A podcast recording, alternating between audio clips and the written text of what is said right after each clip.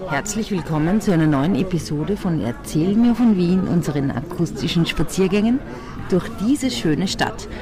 In unserer aktuellen Staffel gehen wir durch den dritten Bezirk, Landstraße, der aber erstaunlicherweise mehr Teile als Landstraße hat.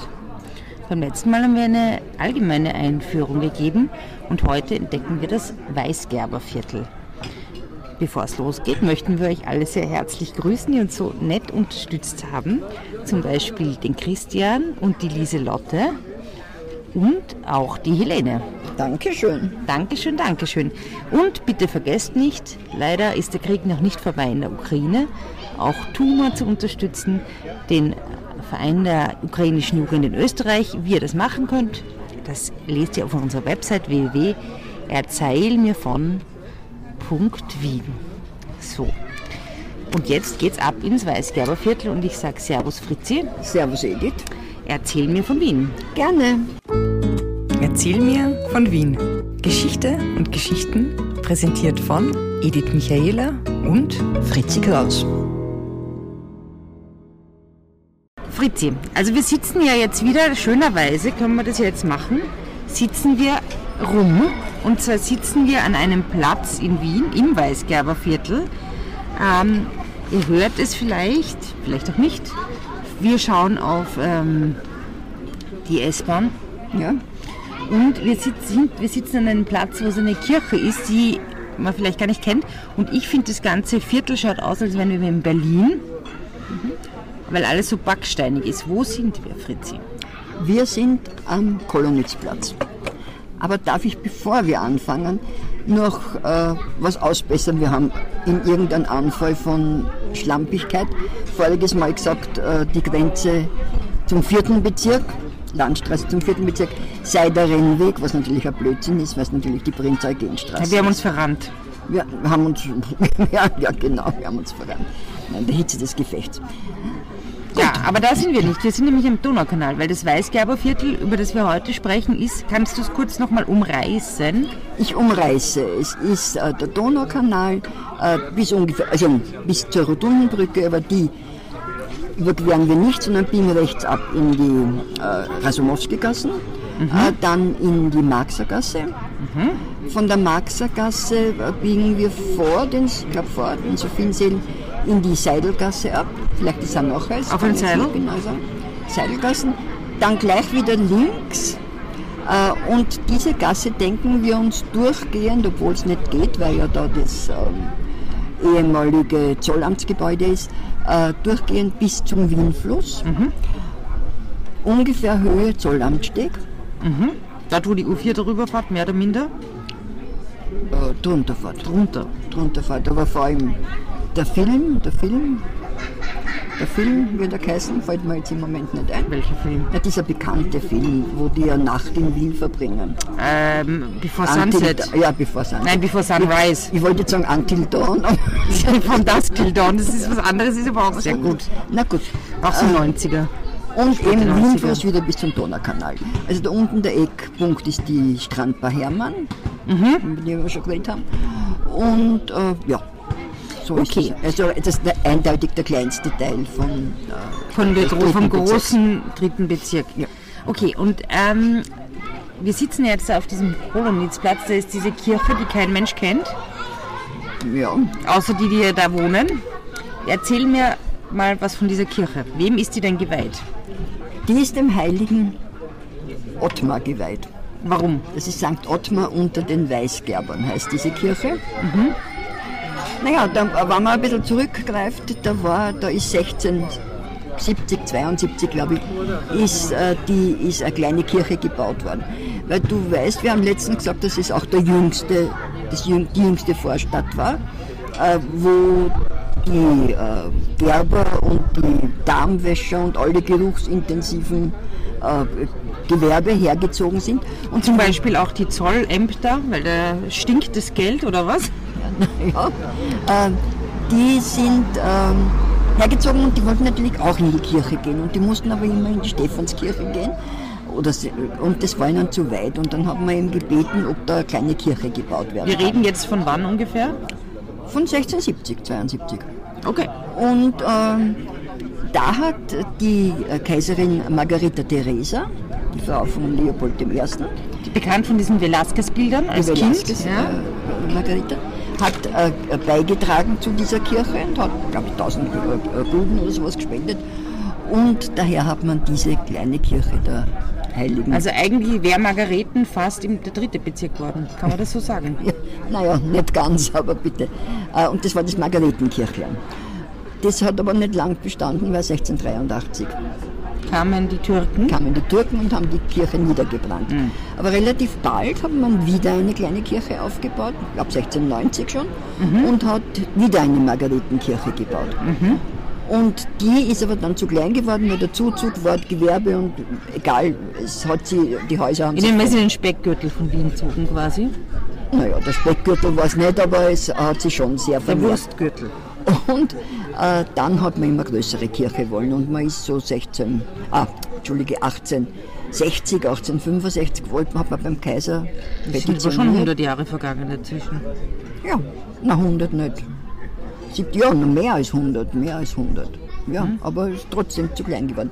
Und ähm, hat man beim Kaiser angefragt, der Kaiser war eigentlich abgeneigt und da hat sich der äh, Kardinal Ottmar Rauscher, der ja sehr äh, den, äh, den Kaiser beeinflusst, und der ja damals noch relativ jung war, beeinflussen konnte, hat sie ins Zeug gelegt und hat eben geschaut, dass diese Kirche gebaut wird.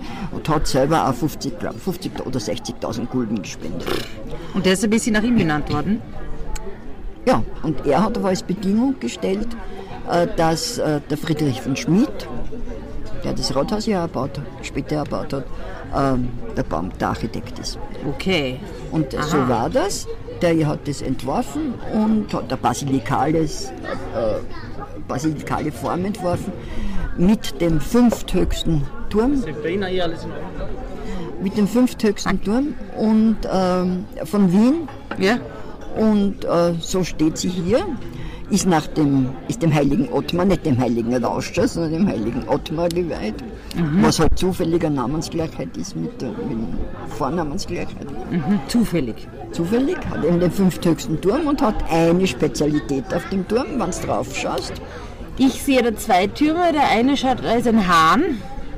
Ne, das ist, Und der andere schaut ein bisschen aus wie der Stephansdom, wie das die Spitze. So vier Dingen. Ja. Aber das ist nicht das, was du mir sagen willst, glaube Nein. ich. Sondern ich sehe da einen Stern, genau. der, der Ottmars Namen trägt. Na, Und was hast du jetzt neben Stern? Einen Kreis. Nein, ist kein. Kreis. Sondern Ein halber Kreis. ein Halbmond. Genau.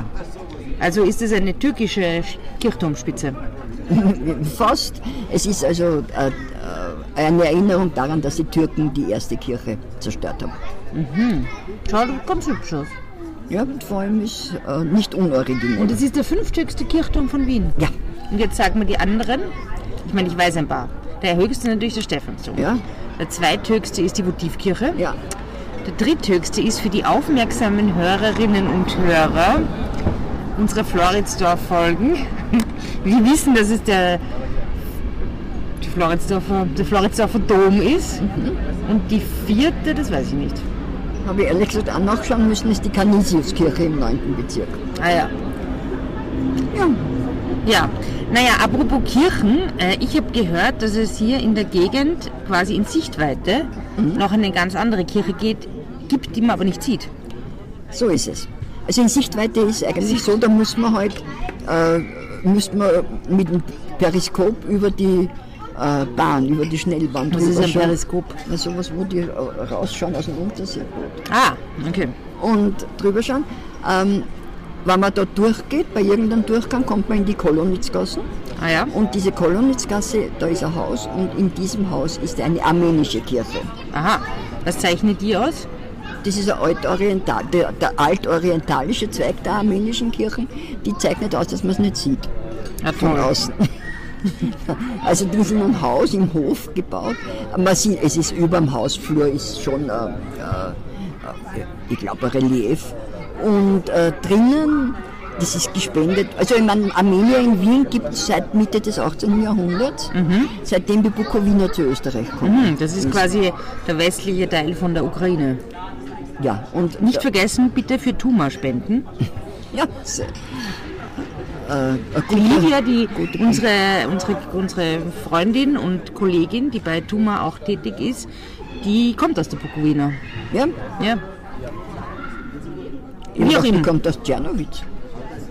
Na, ist das Na, nicht, e- egal. egal. Äh, und auf jeden Fall damals sind die, also äh, nicht als Religionsgemeinschaft anerkannt, aber immerhin schon eingetragen worden.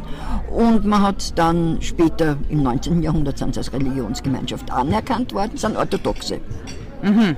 Und ähm, dann so 1960, 65 hat es eine reiche äh, Armenierin gegeben, Mhm.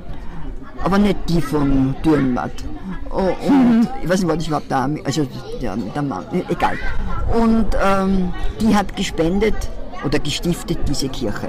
Hat aber nicht Margarete Kössen. Nein, hat Rosa geheißen. Das Äh, ist echt, finde ich cool. Und eigentlich war ihr, warte mal, da muss ich jetzt aber nachschauen, ihr Name, ihr, äh, ihr, ihr armenischer Name war, war Rips, Rip, Ripsim, Ripsime. Ripsime. Ripsime. Aha, das ist Und das ist, darum ist diese. Kirche der heiligen Ripsime geweiht. Aber spielen die dort nur Charles Aznavour eigentlich? vielleicht, ich weiß nicht. Hat der Kirchenlieder geschrieben? Berühmter armenischer, armenischstämmiger französischer Chansonsänger. Ja, und auf jeden Fall hat, hat ein armenischer Architekt diese Kirche, diese Kapelle, kann man ja sagen, entworfen. Und da hat man sie dann dort hineingebaut. Ist aber schon eine Kapelle, also eine richtige, nicht so ein Betraum, wie man mit Dings. Wie am Flughafen. Na, und vor, davor im Hof steht ein Denkmal, das an den, an den Genozid der Türken an den Armeniern. Also das ist eine Erinnert. sehr türkisch erinnerungslastige Ja, Gegend hier, wirklich, oder? wahr, Ja. ja. Du, und jetzt apropos Franzose, weil Charles Aznavour ja dann Franzose war, ähm, was ja in der Gegend auch von einem Franzosen gestiftet wurde, also nicht auch, sondern gestiftet wurde oder gegründet wurde, war das Hetztheater, oder? Ja, vom Charles de Freien. Das war auch mehr oder minder, weil ich meine, erzähl mal was, weil das Hetztheater, da haben wir ja schon mehrmals eine Anfrage bekommen, dass wir darüber was machen. Ja. Also, es ist in der Hetzgasse, nehme ich an. Oder gibt es das überhaupt noch, oder was ist Nein, damit? es gibt schon lange nicht mehr, mehr aber die, die, es war ungefähr dort, wo die Hetzgasse auf die untere Zollamtstraße, auf die hintere Zollamtstraße So Also weit oben. Ich habe mir immer gedacht, das ist dort, wo die Sophiensäle gewesen sind. Nein, nein, nein, es ist, also, so sagt man die Literatur. Ich habe damals noch nicht gelebt, weil sie 1796, Erstaunlich. 1796 abgebrannt. 1796 abgebrannt, okay. Gut, also es hat Hetztheater in Wien ja schon vorher gegeben. Das, ich glaube, das älteste war auf der Taborstraße. Und ein Hetztheater ist jetzt nochmal was. Ein Hetztheater ist aus, wo Tiere gehetzt werden. Und natürlich waren die Räumlichkeiten immer klein und äh, darum ist, ist dieser äh, Charles de Fresen hat äh, offensichtlich einen Bedarf gesehen und hat um eine Konzession für die Errichtung eines Hetztheaters angesucht. Also der Franzose ist nach Wien gekommen, um hier Tiere zu quälen. Vielleicht hat er, ja, vielleicht hat er in Wien gelebt und hat dann besu- äh, äh, beschlossen, Tiere zu quälen. Jedenfalls hat er die Konzession bekommen und hat 1755 dieses Hetztheater gebaut. Und zwar war das ein Rundbau äh, mit äh, drei Stöcke aus Holz. Nur das Eingangstor war äh, gemauert. Er hat drei Stöcke gehabt. Es sind 3000 Leute reingegangen. Ja, das kann man sagen. Im, Das war quasi tut wie ein. ja, naja, nicht ganz, aber tot Weißgerberviertel. Und ähm, ja, in der Mitte war natürlich eine Arena, klarerweise, eine Runde, die hat, glaube ich, 42 oder 45 Meter im Durchmesser gehabt. Und ähm, eine Ehrenloge oder zwei Ehrenlogen waren, also dürften höher, äh, höher gestellte Gäste auch kommen sein. Und eine Loge, wo die Musik ununterbrochen gespielt hat, wann jetzt Gehetzt hat. wenn, ge- wenn man gehetzt hat. Und dann waren Stangen äh, äh, angebracht, weil es hat ja auch Menschen gegeben, die gehetzt haben. Aber nicht die Menschen, also es wurden haben nicht Menschen sich gegenseitig gehetzt, also es Nein. waren nicht so Gladiatorenkämpfe. Nein, Menschen haben, ja, das hätten sie aber eh gern gesehen wahrscheinlich. Ach Gott, na. Und Menschen haben die Tiere gehetzt. Und da waren Stangen, auf die die Menschen raufklettern, ziemlich hohe, auf die die Menschen raufklettern können, konnten, Ja. wenn die Tiere beschlossen haben, den Spieß umzudrehen. Shitty bitty. Und ähm, ja, und am Tag bevor, es waren gewisse Tage, an denen Hetz, diese Hetzvorstellungen äh, stattgefunden haben. Mhm. Und da ist der Hetzmeister auf dem Schimmel durch die Innenstadt, also durch Wien, geritten. Hinter ihm seine Helfer, die haben äh, Propagandazetteln ausgeteilt. Und dann sind die Leute gekommen und die Musik hat gespielt und es ist meistens ein Stier als erstes in die. Genau, ich wollte gerade fragen, was waren das denn für Tiere? Ja, also ich habe schon gelesen Löwen und Tiger, was ich aber nicht so ganz glaube, bitte vielleicht. Aber ich stelle mir halt vor, die wären viel zu wertvoll gewesen, dass man es da gehetzt hätte. Ja. Äh, andererseits wäre es natürlich ein wahnsinniger Nervenkitzel gewesen. Ne? Aber bitte vielleicht, ich weiß es nicht. Auf jeden Fall war das Übliche, waren äh, Stiere, Bären, sehr viele Bären mhm. und äh, äh, Wildschweine. Mhm. Und den Anfang hat meistens ein Stier oder ein Bär gemacht. Die sind reingelassen äh, worden. Drinnen sind Puppen aufgehängt gewesen, die äh, gewackelt haben sozusagen, mhm. in Rot gekleidet und haben äh, den Stier wild gemacht und wenn der so richtig wild war, sind wilde Hunde reinkommen, mhm. haben den attackiert, manchmal auch Menschen, mhm. wilde Menschen, muss man schon sagen. Mhm. Und, aber natürlich hat der Stier, Sterben das Tier hat nie äh, Chance gehabt. Und die Leute haben halt eine Hetz gehabt. Voll der Scheiß. Und der, der Charles de Fresen ist, ist, de Fresen ist relativ bald gestorben, oder jung, mit 42 Jahren gestorben.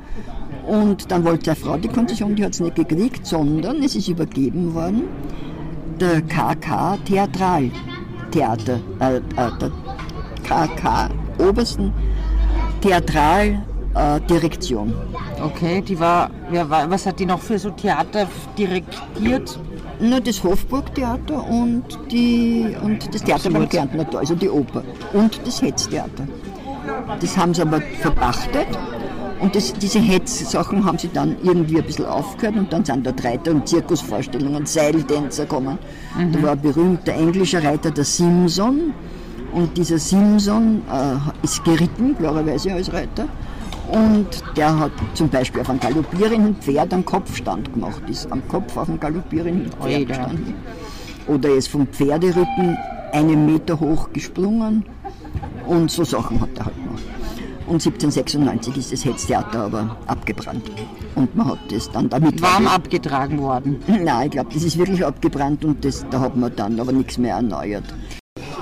Ja, Fritzi, ähm, das ist jetzt schon mal eine sehr interessante Sache, aber wer hätte gedacht, dass das Weißgerberviertel so groß ist und so viel zu bieten hat? Also ich schlage vor, wir machen... Klein, aber oho. Klein, aber oho. Wir machen jetzt mal eine kurze Pause, ja. rasten hier und gehen dann weiter am Donaukanal entlang und schauen uns an, was es da quasi fußabwärts noch so zu Genau, und dann kehren wir da wieder ein und besprechen das. Besprechen den, letzten, den letzten Teil der Runde. Für heute sage ich Au revoir im Sinne der Franzosen und Französinnen. Ich bin bodenständig, ich sage Servus. Ja, Servus Fritzi. Servus so.